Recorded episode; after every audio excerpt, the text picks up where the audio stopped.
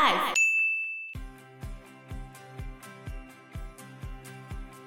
故事里面的肯德基不是正常的鸡，而是打了激素之后，可能一只鸡身上会有六个翅膀或六只腿。这个传说故事在中国的那个每日头条里面，说那个内容农场，对对对，它里面还有哦。他说现在已经可以催生到一只鸡有六条鸡腿、六只翅膀。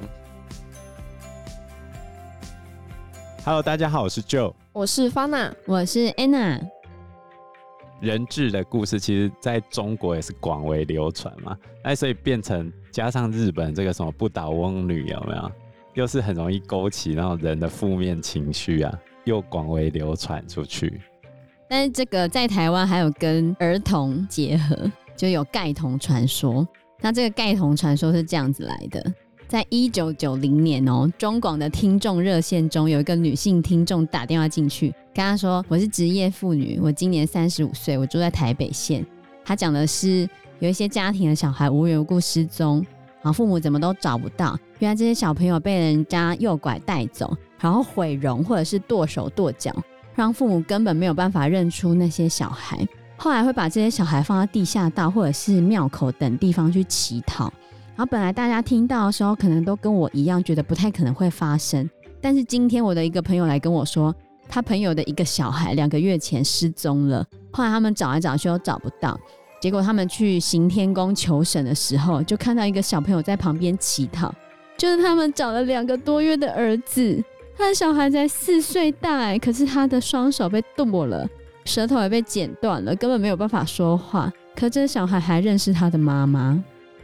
可是消息是假的，就这个听众啊，激动哦，他在打电话进去的时候还讲到哭出来，激动落泪。可是这个故事也只是他听来的，而且故事这个传闻已经辗转传了非常多人，他已经是第十几个听到了。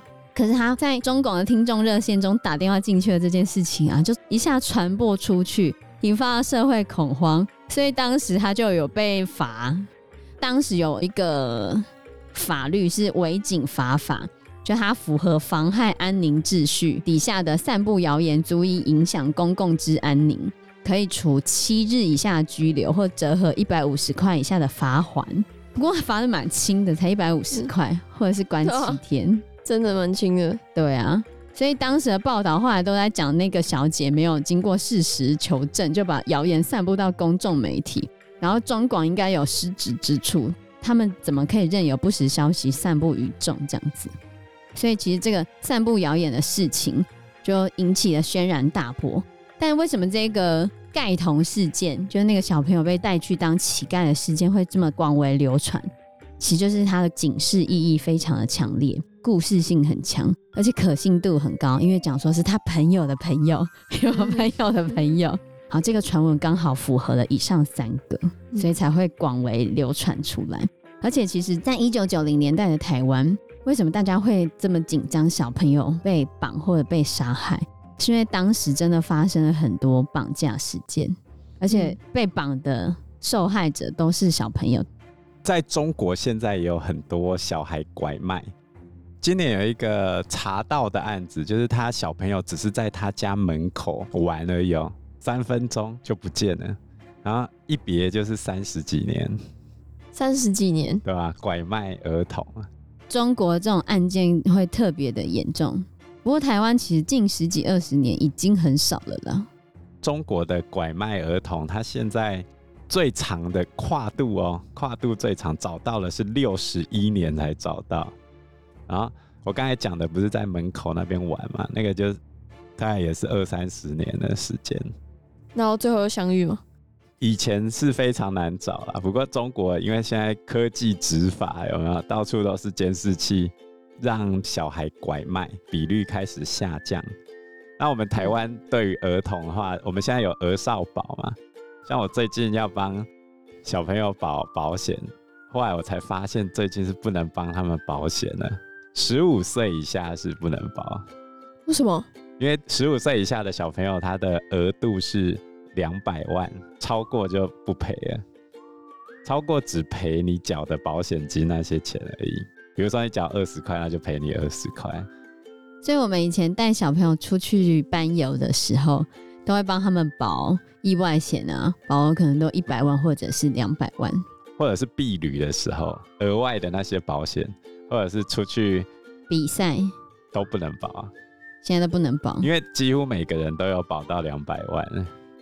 其实现在学生平安保险里面保额就已经差不多是一百万了，然后小朋友家里面也都会帮他们有一些基本的保险嘛，那很容易就超过保险上限的两百万，超过之后你还要每一个法定代理人都要签名。可是我们以前法规没有那么强制执行的时候，就我们可能直接帮他们投保就好了。保费也是十几二十块而已，就是学校这边统一保就好了。可你现在要再保这个的话，他们就会发现这些小朋友其实他们的保额都已经有达到两百万了。那如果再加保的话，每一个小朋友都要发同意书或声明去给法定代理人签名，就会变得行政程序流程非常之复杂。而且就算发生意外的话，超过那个理赔上限。他也只是退你那个保费，所以可能在学生保险或者是家长的保险领完之后，那我们多帮他保的那个保险额度，他也没有办法清领，只能够去领回我们帮他投保的金额，就十几块钱。像二零二一年最有名的一个溺水事件，就是十月的时候，不是在发生在虎豹潭的那个溺水死亡的事件，总共死了六个小孩嘛。那这些罹难者多数都没有满十五岁，他们最后的理赔现在已经跑到理赔阶段了嘛？连丧葬费都没有啊！因为小朋友不能保寿险，所以你要死一定要拖超过十五岁才死才有理赔。因为早期好像会有人就是杀小孩，最早最早的时候，小朋友完全不准保险的。后来有一阵子开放，让小朋友都可以保险之后，就开始出现杀小孩拿保险金的状况，还真的有啊，很多。台湾呢？对啊，哪个年代啊？多起，怎么这么妖兽？这算诈领吗？就是为了领保险金，然后把小孩杀掉，然后去诈领保险金。你刚才不是问说什么时候改的吗？就是一九九七年五月以前，十四岁以下。心神丧失或者精神耗弱的人，订定死亡保险契约是无效的。也就是说，儿童是完全没有死亡保障。然后后来呢，从一九九七年到二零零一年七月，全面开放儿童投保，然后就开始连续出现杀儿童领保险金的状况了。啊，这些爸妈多起，这些爸妈也太残忍了吧？对啊，频传哦。后来又改嘛，就是说把它降到一百万元，不让你随意的保，然后降到一百万。二零零二年的时候拉高到两百万，然后又出现了杀童的状况。所以调高理赔金额的时候，就会有人为了领那个保险金去把自己小孩杀掉。对啊，嗯，人为财死，鸟为食亡啊，人性啊。啊，对比这个盖童传闻，这些保护孩子的爸妈或者保护孩子的这些人还真好。回到刚刚我们讲的那个中广盖童的传闻，其实是因为在一九八七年、一九八八年的时候，台湾发生了很多绑架的案件。一九八七年的时候，发生了轰动社会的陆正案，就有一个国小四年级的小朋友陆正，在补习后失踪。他们家人交付了赎款之后，可是那小朋友还是被撕票了，而且尸体一直都没有被找到。然后隔年一九八八年的时候，也发生了张姓学童被绑架的事件，然后还有一个蔡姓学童被撕票的案件。就是在这些骇人听闻的绑架案里面呢，受害者都是国小的孩童，所以中广的那个盖童传闻才会。一下子就宣扬出去，因为现在一些绑架案才刚发生两年，大家对于小朋友可能会被绑架的这些事情，还一直深植在他们的心中，所以这个传闻才会一下子就传达出去。所以这一个传闻隐藏的核心教育就是，我们的小孩可能会被陌生人利用，而且被杀害。然后这些犯罪者可能会把我们的小孩当成是赚钱的工具，有点可怕。可是如果再加上小灯泡的事件的话，这样就更可怕了。对啊，儿童安全还是很重要的。对啊，自己爸妈都不能信任啊。好可怕。讲到最后，原本觉得那些很多都市传说都是假的，可是你看，你对比真实的世界的话，才发现哦，有时候真实案件比比都市传说更恐怖，真的。哎、欸，你知道最近去素食餐厅快要吃不到薯条了吗？有，我有听说。哪一间啊？哪一间啊？摩斯汉堡啊。哦。不过日本缺的更严重哦。真的、啊？为什么？日本连麦当劳都快要没有薯条可以吃，他们只能点小份的薯条而已。小薯啊，不能点大薯，就是不能让你像以前一样一次点，然后整盆全部都是薯条这样吃。对，我记得我们以前社团的时候啊，大家都会去麦当劳，然后就是每个人都要点薯条，然后后来就拿一个盘子，然后堆成薯条山。对。那你知道为什么会没有薯条吗？嗯，是薯条都塞在港口了吗？第一个原因是因为塞港的问题，然后其实另外一个是日本麦当劳薯条的原产地在加拿大，结果加拿大陆续出现干旱，跟太平洋沿岸出现洪水，各种天灾吗？对啊，所以加拿大出现了马铃薯短缺的状况，麦当劳能够拿到的薯条就变少了，那它最后就只能分配给各个国家，哈，变成配给制了哦。对啊。他必须要把薯条做出分配嘛，所以接下来可能也会影响到台湾。预计世界各地的薯条都会出现短缺的状况，而且哦，连 wasabi 芥末也受到波及。哈？为什么芥末也会受到波及啊？芥末是芥菜籽做出来的嘛，然后因为干旱的关系，所以今年芥菜籽的产量跟去年相比也减少了五万公吨。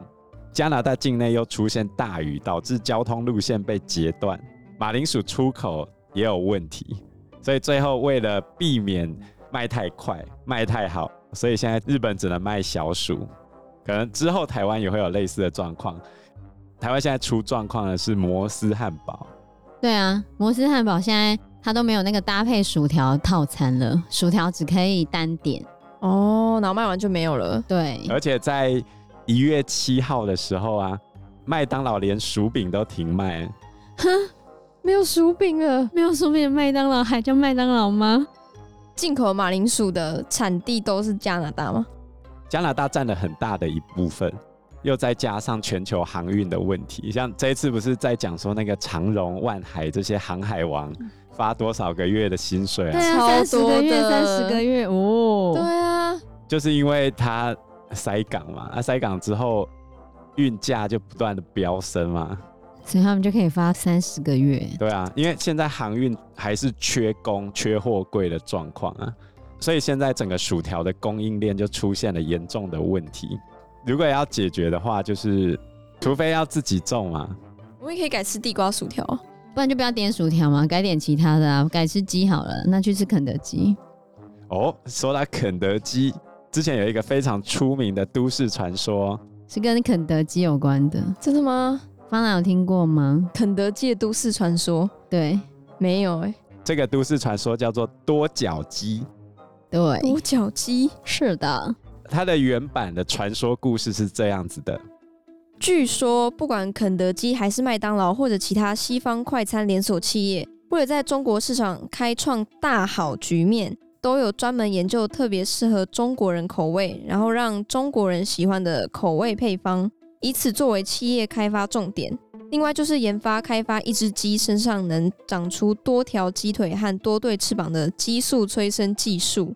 所以他们的故事里面的肯德基不是正常的鸡，而是打了激素。对，打了激素之后，可能一只鸡身上会有六个翅膀或六只腿。这个传说故事在中国的那个每日头条里面，说那个内容农场，对对对，它里面还有哦。他说现在已经可以催生到一只鸡有六条鸡腿、六只翅膀。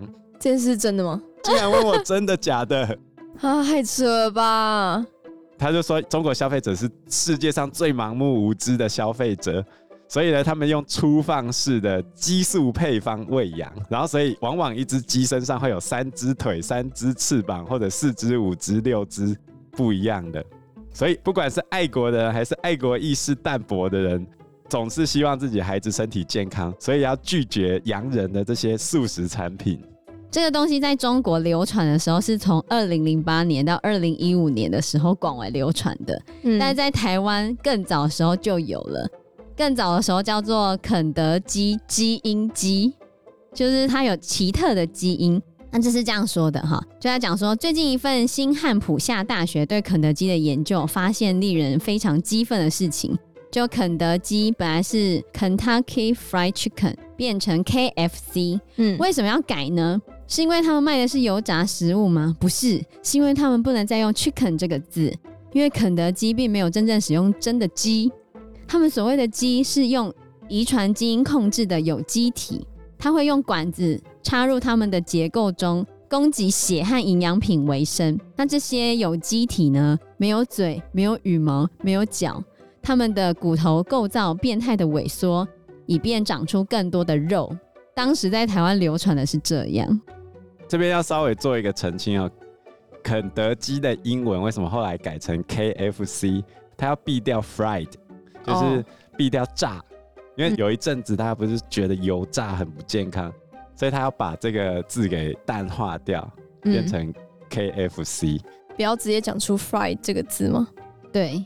然后另外一个说法是因为肯德基它其实不只卖鸡的产品，它还有卖其他的产品哦，所以它要淡化油炸跟淡化鸡，就是它不是只有鸡肉产品，它还有其他肉类的产品或者其他相关的产品，所以它才改名。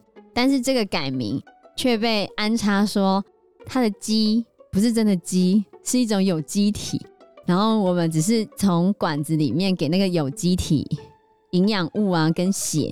然后让他们可以长出更多的肉，然后肯德基就把那些肉卖给这些消费者，然后上面还会挂一个什么大学的名称，有没有？就是假新闻的。先跟你讲一个东西，某个大学某个地方有研究证实了这个东西是真的，请大家一定要注意，赶快转发。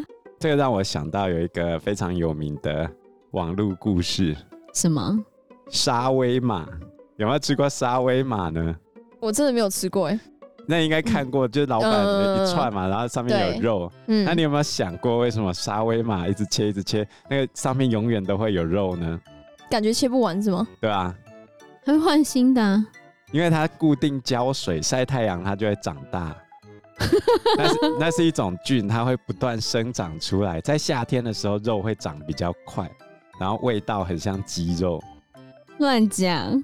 然后后来就有一个 PTT 的乡民就说。他自己的亲戚在南部开沙威玛农场，所以他从小就知道沙威玛是一种低等生物。它的生命中枢是沙威河，它的肉会不断增生。只要师傅巧妙的避开沙威河，肉块就会一直长大。那个乡民还说，他曾经拿树枝跟沙威玛玩，结果不小心戳到沙威河，结果沙威玛噗嗤一声喷出气体，在地上变成一团糊状物，吓到他现在都不敢吃沙威玛。这故事还蛮好笑的，然后下面就有人回说：“我吃过沙威河，那口感前所未有，吃过一次就不想再吃其他的肉了。”还有人讲说：“我乡下老家放莫扎特的音乐去养，结果肉质更柔软好吃哦。”然后南部偶尔还可以看到野生沙威玛跑来跑去，台北没有见过。最后他还画出了沙威玛的构造：沙威玛的头顶是眼睛，只有一颗视力不佳。主要靠的是嗅觉，然后沙威河，很多人以为它长在正中间，其实是偏左边，不然它在铁棒插进去的时候就会死掉，因为插进去那个沙威玛的时候是在正中间嘛。然后还有画出它的排泄口、鼻子、生殖器、后脚跟前脚、角质层跟表皮层。真的有人相信吗？有啊！天哪，这是假消息、假新闻，然后一堆网友在那边。对啊。瞎起哄，然后就骗倒了一堆人喽。还有网友在公共政策网络参与平台上面提出谴责无良沙威玛摊贩虐待动物这个案子。然后呢？然后他下面写说，无良商家看中这个动物的肉会源源不断再生的特性，把它们串在铁棒上烘烤，然后一刀刀的把肉割下来贩卖，完全是在虐待动物。然后就邀请大家来联署禁止沙威玛。在台湾卖这样子，结果我们政府单位还认真回复哦。我们政府单位回复什么？你被骗了。他回复沙威玛维基百科的连结，然然后他还认真回复：经查，沙威玛是阿拉伯的烤肉料理，建议您确认提案内容之正确性之后，视需求再重新提案。真的人就乱提案呢、啊？不是，应该真的有沙威玛会跑吧？所以肯德基的鸡真的可以长出六只鸡腿跟六只鸡翅哦。这其实很多都市传说都是假消息或假新闻，就是其实针对肯德基基因鸡的谣言，在外国来说是都市传说，可是中文世界就把这个当成假新闻。不过，与其说这个基因改造的事情啊，其实很多人小时候都会听过，鸡在打针的时候是从鸡翅这边打进去，所以鸡翅少吃，不然会有各式各样的什么激素啊，对身体健康产生危害。一直到现在还是有听到长辈讲这样的东西，说不要常吃鸡翅。但是其实这不是真的哦。如果你身边一直充斥着这些错误的讯息，你应该就真的不会吃鸡翅。对，少吃。因为真的这件事情，当时在台湾流传的时候，真的有很多人就是原本很喜欢吃肯德基的，可后来就不太吃了。很多人以为鸡肉会打生长激素，鸡会使用生长荷尔蒙。你有听过这个吗？有，大家的想法就是哦，台湾到处都是鸡排，对不对？那每天需求那么多的鸡，台湾那么小，怎么可能养那么多只鸡？一定是用生长激素让鸡很快长大吗？实际上是台湾的肉鸡品种本身就是很容易长肉的，然后经过我们几十年的育种技术，肉鸡的饲料变成肉，以前是两公斤的饲料换一公斤肉，现在是一点五公斤的饲料就可以换一公斤肉。所以几乎不用什么生长激素，反而要多花钱。生长激素非常贵，然后白肉鸡的批发价根本没那么贵。因为时间关系，我们这一集节目就到这边喽。谢谢大家，谢谢大家，谢谢大家，拜拜，拜拜，拜拜。